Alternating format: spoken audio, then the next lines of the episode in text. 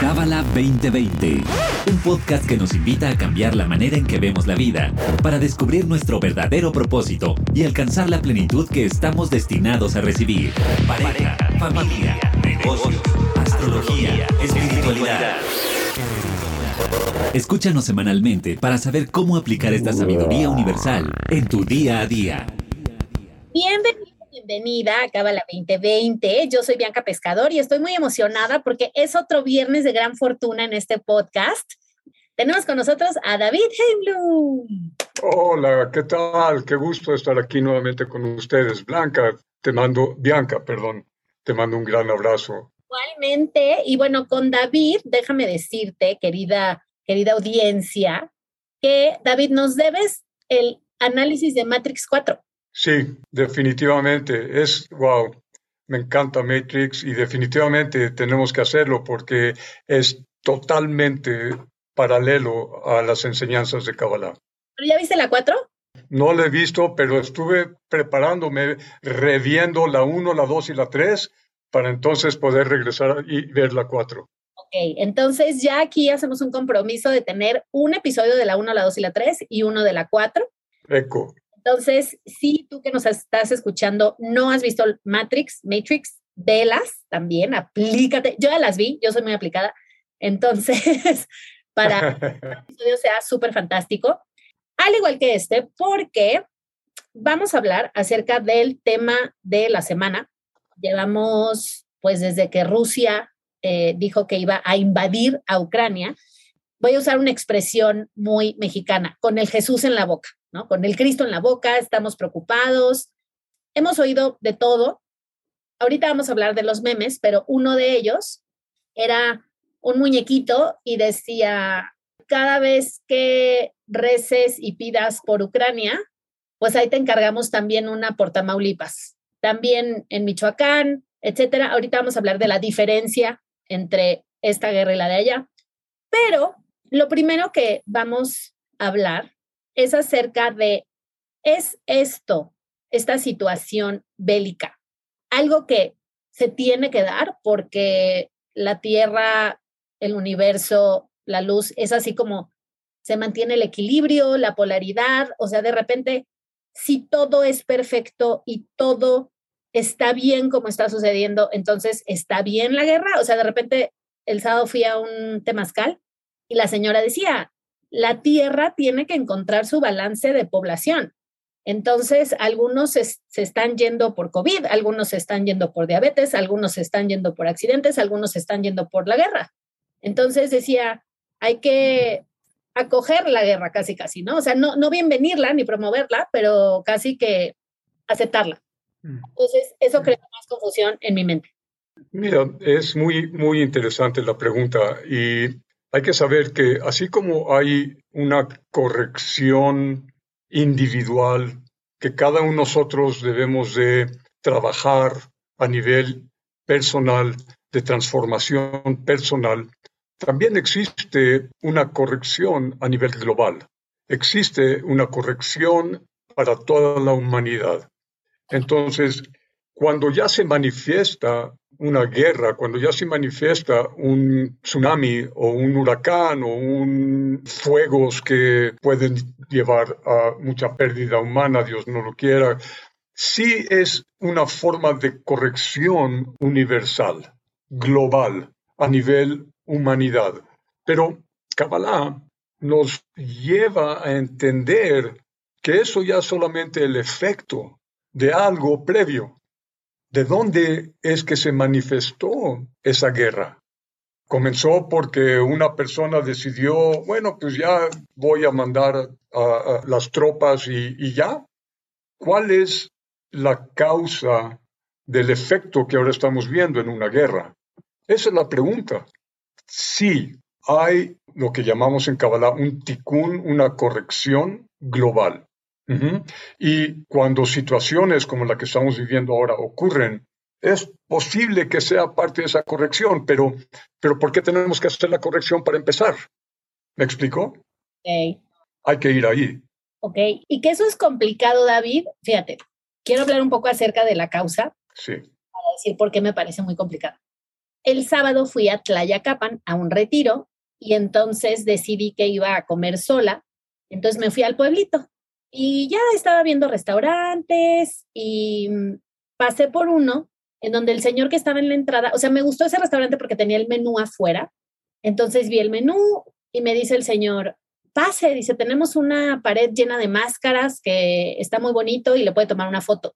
Entonces yo no sabía si, si entraba ya me tenía que sentar o si, o sea, entonces mi cara de confusión y me dice, pase sin compromiso de consumo para que la vea. Entonces paso al lugar y eran como cuartitos, ¿no? En el segundo estaba esta pared con las máscaras muy bonitas, pero había gente ahí. Entonces le digo, bueno, le dije, no le puedo tomar foto, pero gracias por dejarme pasar, está muy bonito. A la hora de que me iba a salir, le digo, bueno, le dije, voy a seguir explorando y si me decido, regreso. Cuando digo eso, volteo a ver al señor y me doy cuenta que no tiene brazo, tenía el brazo cortado yo lo primero que me imaginé, o sea, yo en mi imaginación, que eso a mí me, me, da mucho la cabeza, ¿no? Para hacerme historias. Y, y, entonces me empecé a imaginar al señor de chico y en ese pueblito tan chiquito y que seguro le hicieron bullying y seguro ha de tener mil apodos porque pues era el raro de la escuela y el raro del pueblo y, y me empecé a hacer mil ideas en la cabeza. Entonces me empezaron a salir las lágrimas y, y me volteé y le, bueno, caminé tres metros, me regresé y le dije, ay, sí voy a comer aquí. Y a lo que voy es que lo que a mí me hizo comer en ese restaurante no fue el menú, no fue el precio, no fue el lugar, no fue la mesa, que todo eso influyó porque todo estaba divino. Pero fue el, que el señor no tenía mano y yo quería como, como apapacharlo. Sí iba a ser muy raro si lo abrazaba, ¿no? Entonces dije, bueno. Dije, pero sí, sí pensé como que quiero que mi energía de, de consumidora se quede aquí. Y a lo que voy es que nadie, siento que nadie le va a atinar a esto. O sea, nadie diría, nadie me diría, ah, escogiste este lugar porque el señor no tenía brazo. O sea, supongo que la gente diría, ah, es que traías poco dinero para comer, o porque tenías ganas de sopa, o porque te querías sentar viendo la calle, o porque te gustó el nombre del restaurante, porque aquí en la Ciudad de México hay uno que se llama igual. O sea, entonces siento que cuando hablamos de la causa, realmente, como esta frase, ¿no? El fondo de la olla solo la cuchara lo conoce. Bueno, todo depende de cuál fue tu conciencia al decidir quedarte a comer en ese restaurante.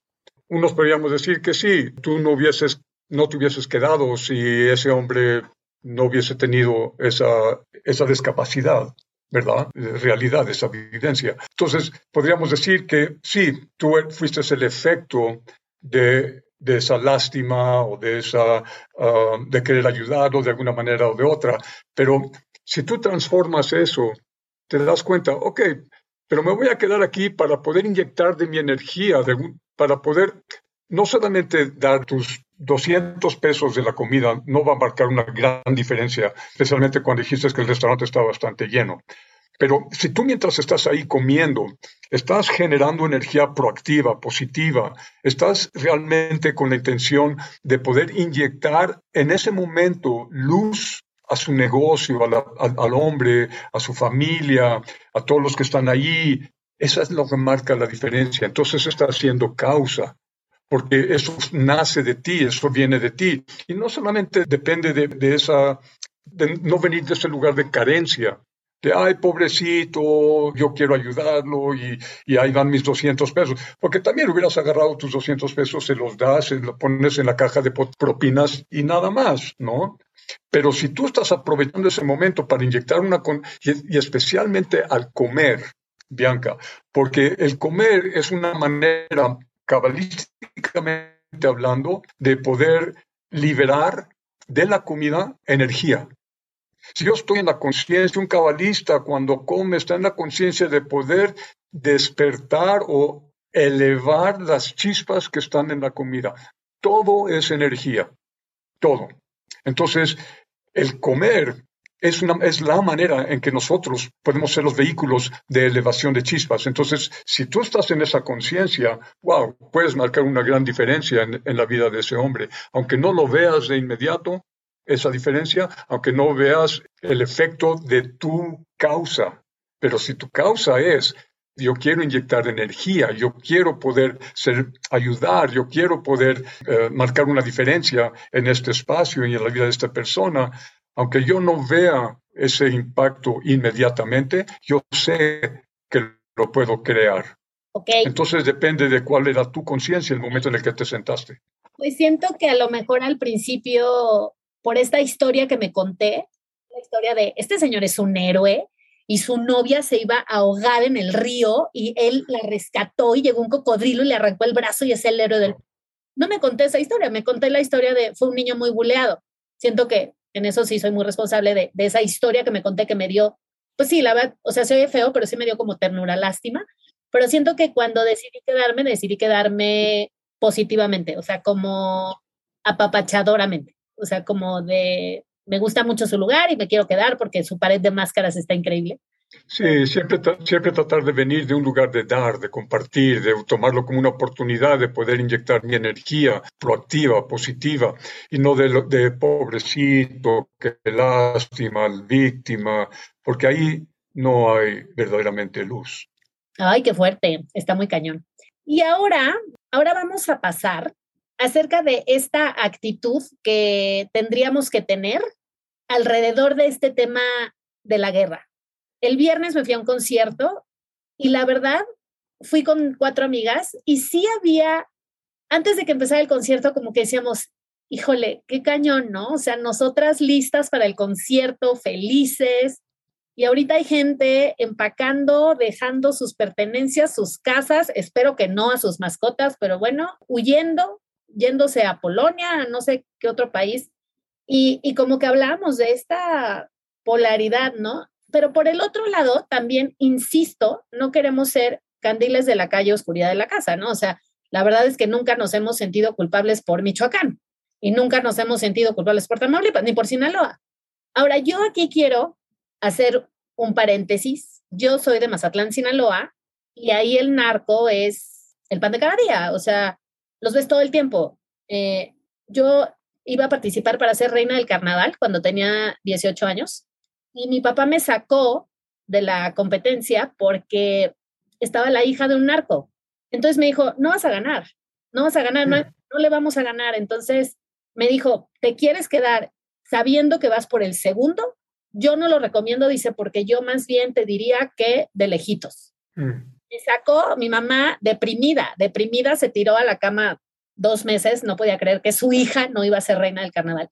Y justo, David, o sea, la historia es bastante dramática porque otra chica que yo no sé si no se había enterado que era hija de un narco, pero le balearon la casa. O sea, fue una situación muy, muy crítica y bueno, finalmente ganó la hija del narco. Fue terrible porque nadie la quería todo el mundo le hacía el feo. Entonces, hablamos, siento yo, de dos guerras distintas, ¿no? O sea, la guerra de Ucrania es una guerra por territorio y de repente la guerra del narco, pero ¿cuál debería ser nuestra actitud como personas normales? O sea, nos deben de preocupar más los de allá que los de aquí, porque los de allá son inocentes y los de aquí se la buscaron. O sea, estas 17 personas que acaban de fusilar, o sea, pareciera increíble que eso pasó en el 2022, ¿no? O sea, es como, como que uno lo lee en los libros de la revolución, pero sigue pasando. Entonces, ¿cuál, cuál sería como esta actitud espiritual a tomar? Porque siento que hay confusión. O sea, siento que aquí es como de, ah, pero se lo merece porque es narco, pero allá es gente humilde, digo, perdón, gente inocente que ni la debe ni la teme. ¿Se vale esta ambivalencia? Mira, número uno, no debemos de ser ignorantes de lo que está ocurriendo a nuestro alrededor. Claro que debemos de saber qué es lo que está pasando, y debemos de involucrarnos desde un lugar proactivo. Esa es toda la diferencia. Esa es toda la diferencia. Mira, esto despierta un pensamiento en mí. Mi maestro, el, el en una ocasión dijo que la, la unidad no es la combinación del bien y del mal. No es un balance. No existe eso. No. Unidad es la separación del bien y del mal.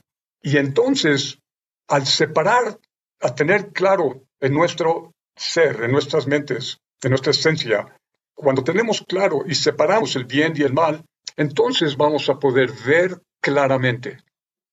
Lo cual es nuestra habilidad, es nuestra esencia, el poder ver claramente la diferenciación entre el bien y el mal en nuestras vidas y así poder rechazar cualquier tipo de maldad.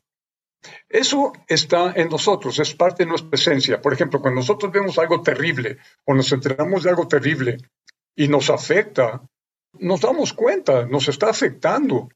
Ya qué decisión yo tomo o qué es lo que hago con ello es, no es el punto. El punto es de que nuestra esencia humana se da cuenta de la negatividad, se da cuenta de la maldad, se da cuenta, puede y debe de diferenciar lo bueno de lo malo. ¿Okay? La humanidad tiene la habilidad natural de poder hacer esa diferenciación, poder hacer a un lado, quitar la negatividad. Es nuestra decisión, a final de cuentas, si lo hacemos o no.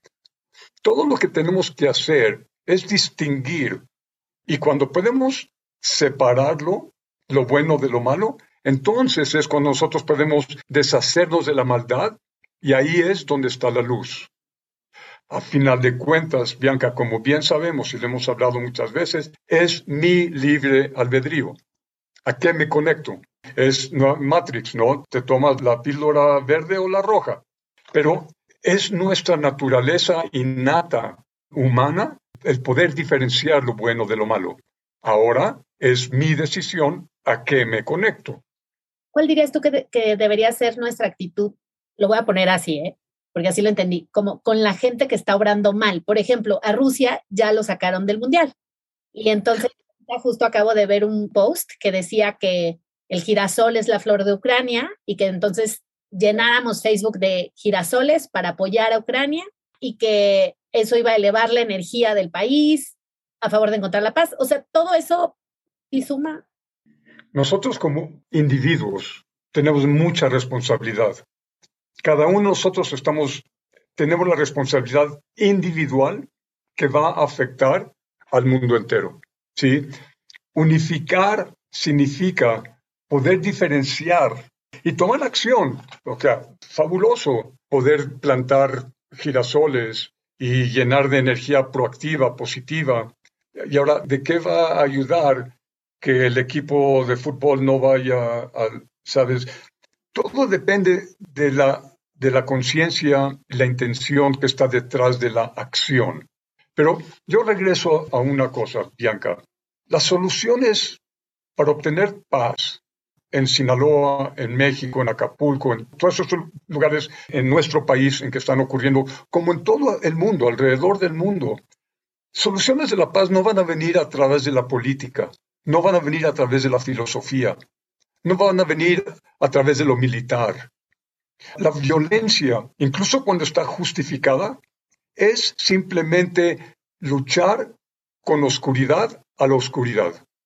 Actuar con violencia hacia violencia, estás nada más queriendo pelear oscuridad con más oscuridad. Sanciones, eh, es, es nada más echarle más leña al fuego. Las soluciones deben basarse en la energía que emana de cada uno de nosotros. Esa luz espiritual que viene del alma humana. Ahí es a donde marca la diferencia. Conflictos, guerras entre naciones comienzan con fricciones entre individuos. Una nación en guerra es solamente el efecto de oscuridad espiritual que nace de la intolerancia que forman esa nación o ese grupo de personas. Siempre que hermanos o amigos encuentren razón por qué pelear uno con el otro, naciones encontrarán razones por qué enfrentarse en batallas sangrientas. ¿Cuál es la semilla? Los cabalistas nos explican que la semilla es la falta de dignidad humana que hay entre las personas. Eso es lo que causa el efecto que es la guerra. Y ahora nosotros queremos correr y hacer lo que sea que sea para aumentar la guerra o disminuir la guerra o, cielos, toda esta gente está... Y es terrible, pero ya se manifestó. Y claro que hay que lidiar ahora con esa manifestación, pero Kabbalah va a la raíz, a la semilla, a la causa, ¿Qué es lo que inicialmente causó esa guerra? La humanidad en general ha estado equivocada al creer que nuestras acciones hacia los demás no tienen ningún impacto al mundo. Nosotros, en nuestra esencia, en nuestra alma, sabemos que no es así. Claro que cada uno de nosotros tenemos un impacto, un efecto en la humanidad. Las interacciones entre, entre dos personas no solo contribuyen al estado del mundo, sino que cada interacción transforma totalmente al mundo entero. Los cabalistas nos explican que aún los huracanes, aún los fuegos naturales, vienen por intolerancia humana. Pero es difícil detectar este cambio. Y es muy difícil verlo a nivel global. ¿Por qué? Porque yo estoy echándole toda mi buena vibra, toda mi buena energía y siguen habiendo guerras. Entonces uno dice, pues, no sirve, ya lo probé, ya lo traté y no está funcionando. ¿Pero por qué? Porque las acciones de todos los demás también están transformando el planeta en todo momento. Kabbalah habla acerca de una masa crítica a la que tenemos que llegar para lograr el cambio. El estado del mundo es simplemente la suma total de la interacción humana. Y cañón. Sí, por eso es que la gente dice, es que tenemos a, los gobernantes que nos merecemos. Totalmente, absolutamente. Kabbalah habla acerca de que hay un ángel que protege y que rige más bien a cada nación. Y ese ángel cambia según la conciencia del pueblo. ¿Tú sabes qué ángel cuida México? Mm, sabía que ibas a hacer esa pregunta y no, no lo sé. Oye, David, me, impacta muchísimo esto y lo voy a platicar. Fíjate, en el retiro este al que fui, nos metimos al temazcal y la señora nos dijo, canten, canten lo que ustedes quieran. Y entonces un muchacho empezó a cantar la de Chao Vela o algo así. Sí. No se la sabía menos yo, pero estaba muy padre, entonces ahí ya súper padre. Estuvo muy bien el ambiente ahí en el Temazcal. Y luego otro chavo de Italia cantó la de ay, ay, ay, ay, canta, preciosa, creo que nunca la con ese feeling tan, tan bonito. Y entonces la verdad es que, fíjate qué chistoso, porque te lo juro que esa canción, como que, ah, luego otro chavo cantó la de Mujeres Divinas, o sea, bueno, parecía que yo, la verdad, una fiesta, o sea, sí fue un temazcal extraño. Y una chica una de las organizadoras que yo creo que ella sentía como que moralmente tendría que estar como arriba, ¿no? En, en una conciencia, digamos, superior o no sé. Digo, no sé porque no, no soy ella, pero cuando estábamos todos jijiji, jajaja, dijo, oigan, no, esto rompe la energía. Y todos nos dejamos de reír y nos callamos, o sea, porque nos regañó horrible. Y entonces yo pensé y dije, no, eso rompe la energía éramos niños felices, eh, estábamos carcajeando y así. Y entonces la temascalera que escuchó esto, eh, le dice, fulanita, generala, le dice, yo la invito a que conectes con tu niña interior. Dice, entonces ahora, porque nos empezamos a echar agua, ¿no? Y entonces dice, ahora todos echenle agua a ella. y entonces ella decía, es bullying, es bullying. Y nosotros, no, no es bullying. O sea, es, es como dicen los claro, ¿no? No te agüites. O sea, pero y eso ya restauró esto. Entonces me llama muchísimo porque a veces siento que sin notarlo y sin quererlo y sin desearlo conscientemente, creo que sí somos bastante intolerantes, todos en general. Sí, es nuestra naturaleza reactiva, es nuestra naturaleza inmediata, solo pensar en yo, en mi comodidad, en qué está en ello para mí, es nuestra, es nuestra naturaleza. Y Kabbalah explica que lo que hay que hacer la razón por la que venimos a este mundo es cambiar esa naturaleza. No porque así soy, voy a ser más así. Ajá, es lo que yo, ¿verdad? La esta de así nací y así me moriré. Y eso es lo que yo creía antes de empezar Kabbalah. Yo dije, bueno, yo soy de tal y tal signo zodiacal y soy así, así de naturaleza, entonces ya sé más como yo soy y voy a ser más como yo soy. y viene Kabbalah y me da la cachetada y me dice, no, Tú tienes que saber cómo eres, sí, pero ¿para qué? Para transformar esa naturaleza, para entonces crecer, entonces trabajar en tu corrección y poder avanzar espiritualmente a tu próximo nivel. Wow. Pero, luego dijiste que, que no teníamos dignidad humana. ¿Cómo, ¿Cómo se interactúa con dignidad humana? ¿O cómo, cómo es mi vida con dignidad humana? Es muy buena pregunta, porque ¿cómo lo podemos entonces poner en práctica, verdad? Debemos de iniciar cachándonos lo más antes, lo más pronto posible en cómo vamos a ser reactivos ante la situación que está enfrente de nosotros o ante la persona que está enfrente de nosotros.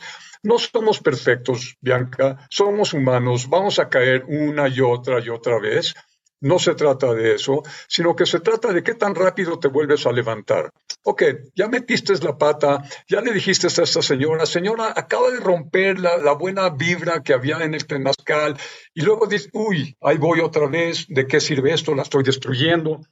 ¿Cómo puedo yo transformar? Ok, entonces me levanto lo más antes posible y digo, señora, vamos a cantar, ¿qué canción quiere usted que cantemos? Sabes, no sé, ponérselo de su lado, para que ella entonces empiece a sentir, señora, ¿qué es lo que usted sintió cuando empezamos a cantar Canta y no llores?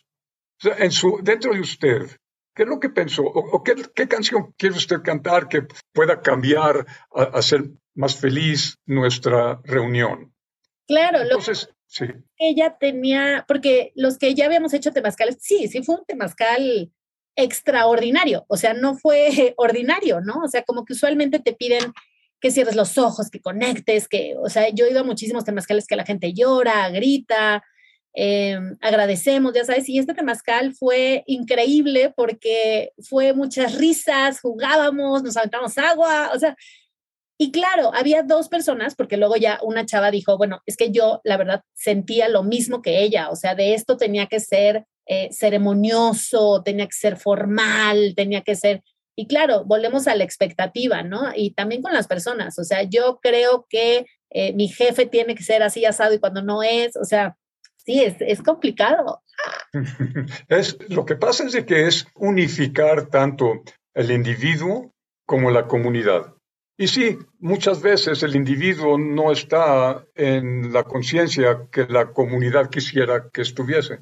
Pero si podemos llegar a, eh, no sé cuántas personas habían en el Temazcal, quizás habían 10 personas, una de ellas no está en sync, ¿cómo podemos hacer para que esa una esté más en sync? No sé si tirándole agua era la mejor opción, pero ojalá ella lo haya tomado a buena gana. Pero se trata de ambas cosas, Bianca. Se trata tanto de la unificación individual personal como la de comunidad. ¿Soy yo o es la comunidad? Son ambos. Comunidades están hechos del individuo y cada individuo contribuye y en conjunto entonces dirigimos el cauce de nuestra conciencia grupal, universal. Esa conciencia grupal es creada por cada una de nuestras conciencias. Entonces, imagínate, si nueve personas empiezan a pensar mal de esa una, esa una no tiene chance de sobrevivir energéticamente, a cambiar su, su manera de pensar.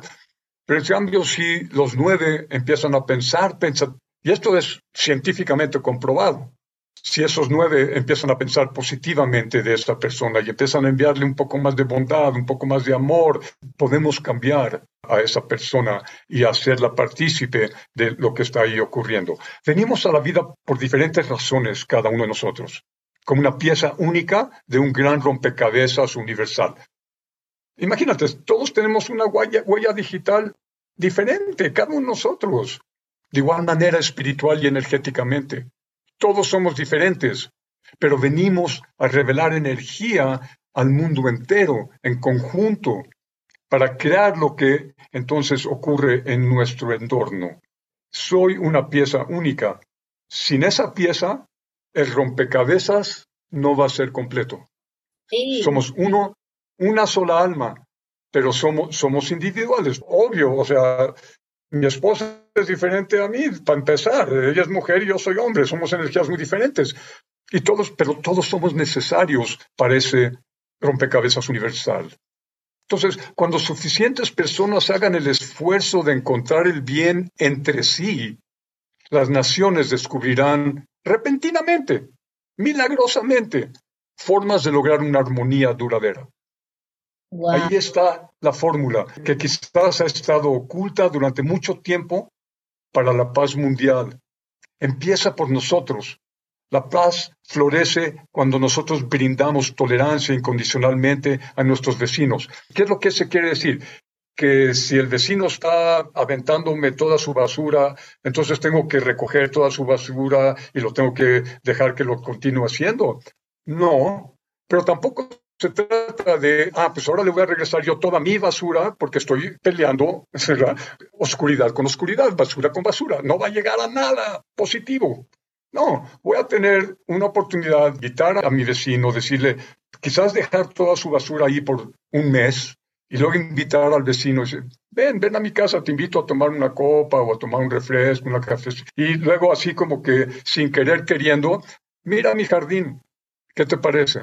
Ah, mira, pero está lleno de basura, ¿cómo es posible? No, pues es que alguien está tirando toda la basura suya a mi jardín.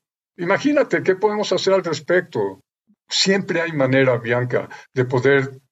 Ok, ahí te va una todavía más extrema. Estoy en el metro y está el señor al lado mío, así agarrado de la barra arriba, y trae un odor que me está noqueando. ¿Qué le digo? O sea, señor, que podría ser mi reacción, enojo, ira y, y, y mugroso, bañate. Y generalmente, Bianca, esa es nuestra naturaleza. Entonces, poder agarrar esa reactividad y transformarla y decirle, o quizás ni siquiera decirle nada, nada más cambiarme de lugar. O si, o si siento que puedo decir algo proactivo, compartirlo con él, decirlo de la manera, de la mejor manera, proactiva, con dignidad humana, Quizás es un, ejemplo muy extremo, pero, pero es, es para hacer el punto. El punto es de poder, de manera proactiva, tener esa dignidad humana, tener ese respeto ajeno hacia las otras personas. Eso es lo que va a lograr milagros que ni siquiera podemos entender que para lograr paz entre las diferentes naciones, para lograr paz entre las diferentes situaciones. Porque solamente hay de otra, Bianca. Te sigo aventando más leña a ese fuego, sigo con el odio, sigo con la ira, sigo con la culpa, sigo cayendo en víctima y la verdad que eso no nos va a llegar a solucionar ningún problema. Claro. Y mm, a ver, antes de terminar, David, nada más quiero enfatizar el punto de los memes, porque han causado mucha controversia siento que me vas a decir que el meme depende de la conciencia con la que yo lo posté, ¿no? Si lo hago para burlarme del ruso, burlarme del ucraniano, pues está mala onda, pero si lo hago para aligerar, entonces es justificado, porque ahorita justo te contaba, ¿no? Que vi un post de una actriz que dice, pido respeto para esta situación. Claro, porque de ver los memes y decir, ¿cómo? O sea, esta gente no tiene ni idea de lo que está pasando. Y claramente no tenemos ni idea porque no lo hemos padecido nunca, gracias a Dios. Entonces, ahí cómo, cómo funciona meme sí, meme no. Eh, eh, la verdad es que el ingenio mexicano es único y no debemos de apagarlo. Debemos de utilizarlo, es una maravilla, realmente a mí me encanta, pero es así, muchas veces no siquiera estamos conscientes porque somos tan creativos en doble significado y todo eso, que no estamos viendo cuál va a ser el efecto que vaya a tener hacia otras personas. Entonces, tenemos que tomar responsabilidad, Bianca. Utilicemos esa creatividad, ese gozo de la vida, pero utilicemos de manera proactiva. Siento regresar a lo mismo que tú ya sabías, pero podemos utilizar esa, esa divina creatividad mexicana como, pon tú, podría yo en Día de Muertos poner una calaca toda horrible, sudada, sangrienta, con mala cara. Y estoy seguro que ocurre, ¿no? Ha de haber personas que lo están haciendo. Pero ve cómo, ¿qué hacemos de la Catrina? ¡Wow! O sea, los colores que utilizamos, la creatividad que ahí existe, las flores, el color, es maravilloso. Entonces, ahí están esos dos aspectos siempre. Y es nuestra decisión cómo lo llevamos requiere de responsabilidad, Bianca. Debemos de tomar responsabilidad sobre nuestras acciones, nuestros actos, ¿sí? Claro, y que, y que no es personal, ¿no? Como que no nos estamos burlando de Vladimir, no sé quién, o sea, bueno, Putin se llama Vladimir, pero de otra persona, ¿no? Como que siento que es la jiribilla mexicana, pero sí, como dices, no, no tomarlo, más bien tomar responsabilidad y al mismo tiempo saber que no es personal, o sea, no es con, con saña. Es que debemos saber que tenemos que tomar responsabilidad de nuestros actos, de nuestras acciones, de nuestras palabras, hasta de nuestros mismos pensamientos. eso es lo que significa elevar conciencia. Debemos despertar, elevar conciencia con absoluta convicción de que nuestros esfuerzos están afectando, cambiando al mundo entero en este momento. Wow. Y ya por último, David, vamos a cerrar con otra guerra. El 8 de marzo es el Día Internacional de la Mujer y va a haber una marcha en muchas ciudades de México. Yo sé, sé que la mitad de las feministas me va a alucinar y no va a estar de acuerdo conmigo, pero personalmente yo no estoy a favor de rayar monumentos, de romper vidrios. Sé que hay muchísimos feminicidios, sé que somos, sé que es terrible ser mujer en este país. Sé, que es un riesgo, ¿no? Mi mamá todo el tiempo, cuídate, cuídate, cuídate, cuídate. La pobre ya, ya no haya como decirme porque me fui sola en carretera y, y sí, o sea, sí hay un riesgo, pero por otro lado dices, bueno, hay riesgo en todo. Cruzar la calle es un riesgo, ¿no?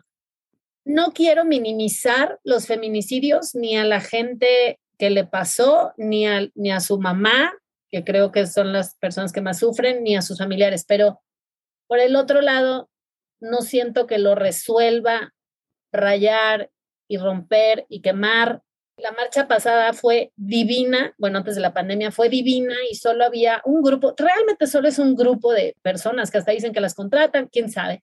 Y lance y lance bombas Molotov al Hotel Hilton del centro. Yo decía, no me hace sentido que estén lanzándole bombas al Hilton. O sea, ¿quién está ahí que, que, o sea, ahí vive la persona que mató a tres, o sea, y, yo decía, la verdad que qué miedo, porque si yo me hospedara, voy a pensar en Berlín y están tirando bombas Molotov. Para empezar, mi regreso a Berlín. Y punto número dos, no me hospedo ahí jamás. Pero no hace sentido, o sea, lo que, lo que decías tú, o sea, siento que es oscuridad y ahora más oscuridad. Muchas feministas dicen que las que no estamos de acuerdo con estos, este tipo de actos es porque no nos ha pasado nada, no hemos sufrido, digamos, un feminicidio en el primer círculo no sé, em, siento que ya, ya lo mencionaste, ¿no? O sea, no, nunca es bueno oscuridad para luchar más oscuridad, pero ¿cuál sería la opción? Por ejemplo, para una feminista que ahorita diga, tú cállate y mejor no marches, que voy a marchar, claro que sí, pero de una manera pacífica. Y siento que, siento que si todas lleváramos flores, sería mucho más hermoso, poderoso y elevado que ir a romper el metrobús, que además me afecto yo misma, porque yo uso el metrobús. Entonces, ¿Cuál sería tu aportación en este sentido de la violencia justificada? Porque parecía que hay una guerra contra el sexo femenino. Debemos de, pensar cuánto ha avanzado la, liberación femenina. Hace tan poco tiempo, es verdad, la historia ha estado no, no, ha respetado a las mujeres, no, no, les ha dado su lugar, pero debemos de ver en tan poco tiempo todo el, cambio que sí ha habido. No es un cambio que va a ocurrir de día a noche. Debemos de hacer ese esfuerzo de poder traer más conciencia nuevamente a los ciudadanos, bueno, en este caso quizás a los hombres o quizás al gobierno, a, las instituciones, de eh, pelear. Debemos de pelear pero estamos usando esa palabra erróneamente. Pelear no es aventar y tirar y cosas así, sino que es educar, es de una manera poder, si uno está teniendo una discusión con una persona, pon tú que yo tengo todas las razones correctas, por qué debo de pegarle, por qué debo de gritarle, por qué tengo... Pero ¿de qué me está sirviendo tener todas esas razones si todo lo que estoy creando es más negatividad? Aquí hay una oportunidad de transformar esa energía y poder utilizarla de manera positiva, proactiva. Poder escribir más en, más periódicos, poder crear eh, objetos que podamos nosotros em, poner esculturas en todo reforma. O sea, enfocar nuestro, esa energía, ese esfuerzo a una forma creativa de poder ayudar, de que construya Siempre tenemos que pensar en empoderar al otro, de construir y no de destruir. Siempre tenemos que pensar en cómo puedo yo hacer una diferencia, marcar una diferencia, pero no funciona atacar la negatividad con más negatividad. Nunca nos va a llegar a ningún lado. Y aunque sí tengas toda la razón siempre va a haber una manera proactiva de poderlo manifestar. Y en este caso, yo qué sé, eh, y quizás esto lleve un poquito más de esfuerzo, pero precisamente donde hay más esfuerzo es donde hay más luz, es donde hay más conexión con, esa positividad. Poder entre todas las mujeres que están crear flores de papel y regalar miles y miles de flores de papel a todas las personas que se encuentran durante la manifestación. Puede ser tan creativo, Bianca, puede ser tan positivo, que sería bellísimo. Hasta llamaría la atención al mundo entero y seríamos un ejemplo de una manifestación positiva, proactiva, bella, creativa, con esa creatividad mexicana que hay. Caramba, podemos hacer tantas cosas positivas y tener un mayor impacto que estar destruyendo, que estar rayando, porque eso no nos lleva a nada más que a más odio, más oscuridad, más negatividad y más problemas el lunes cuando tengamos que subirnos al metro. Y está cañón y además que a mucha gente le da miedo participar porque, o sea, una amiga me dijo, ¿no? Oye, pero no se pone súper violento, ¿no te da miedo? ¿No te pasó nada la vez que, que marchaste? O sea, ni siquiera es algo que, que invite. Y por el otro lado, para el gobierno es como de, ay, ya vienen estas revoltosas. En lugar de decir, wow, van a salir 10 mil mujeres o 20 mil mujeres, no sé cuántos éramos el, el, año antepasado. Y fíjate, David, quiero, quiero aprovechar la ocasión. Me acaba de llegar un mensaje, dice, estoy apoyando un proyecto que se llevará a cabo el 8 de marzo con una artista brasileña. Varias tortillerías de la ciudad estarán repartiendo las tortillas en papeles impresos con frases que investigó de revistas feministas de los años 70. Y entonces nos escriben un chat para ver si la podemos apoyar a, a decir cuáles son estas tortillerías en donde se van a distribuir estas, e, estos papeles, ¿no? Y es lo que decías, o sea, esta creatividad eh, del proyecto de Marilá Dardot para No Voy Sola, mapa de red de colaboraciones. Lo voy a poner en mi Instagram por si alguien está escuchando este episodio justo viernes, sábado o hasta el domingo. Es básicamente del Valle, Nápoles, Condesa, etcétera. O sea, siento que las zonas como más, aquí están los puntitos, no se ven nada, ahí están. son muchos, son muchos puntos, qué bueno. Hay mucha gente que está involucrada entonces en ello y me parece un ejemplo fabuloso de lo que se puede lograr puede ser muy bello, pues, y debe de ser, debe de ser. Me encanta. Muy bien, David. Pues finalmente yo eh, te voy a dejar cerrar a ti. Y nada más para cerrar, yo, yo quería cerrar con esta frase de la Madre Teresa que te contaba, que donde, donde uno pone su atención, se expande. Me decía un amigo, desde que me invitaste a Le Pan Cotidiano a comer, veo Le Pan Cotidianos por toda la ciudad. Ya está la atención ahí y se expande lo vemos todo el tiempo, ¿no? Las embarazadas ven por las embarazadas, así pasa. Y la Madre Teresa tenía esta frase bonita que decía, a mí no me inviten a una marcha en contra de la guerra, a mí invítenme a una marcha a favor de la paz. Esa es mi invitación para ti que nos escuchas. Hagamos el amor, no la guerra. Siento que hay que hacerle el amor a la vida y no la guerra. Desde, como dices tú, empezando con nosotros, empezando con nuestras interacciones. Creo que es un trabajo individual que podemos apoyarnos en lo colectivo y cambiar a nivel global todo esto que está pasando. Así es, Bianca, y, requiere de un esfuerzo. Todo trabajo proactivo requiere de un esfuerzo, de transformar esa naturaleza, pero ahí es a donde está la luz, ahí es a donde está esa satisfacción personal de poder, de logro, de, poder lograr cosas, de poder afectar e impactar a más y más personas de una manera positiva, proactiva. Esa es una satisfacción que nada lo compra, más que esas acciones de extra esfuerzo, la extra milla.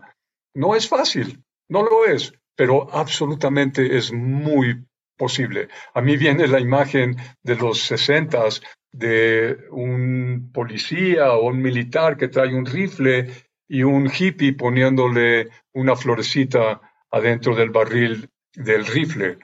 Eh, esas imágenes impactan mucho más que solamente... Entonces, sí, hay que reconocer la negatividad para poderla transformar en positividad, en proactivo.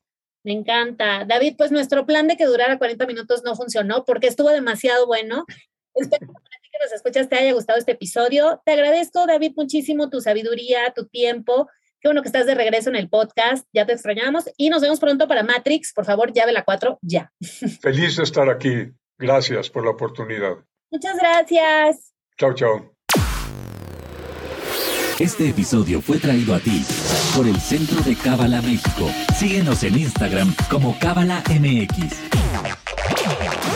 Visita cábala.com, elige el idioma de tu preferencia y entérate de todos nuestros eventos.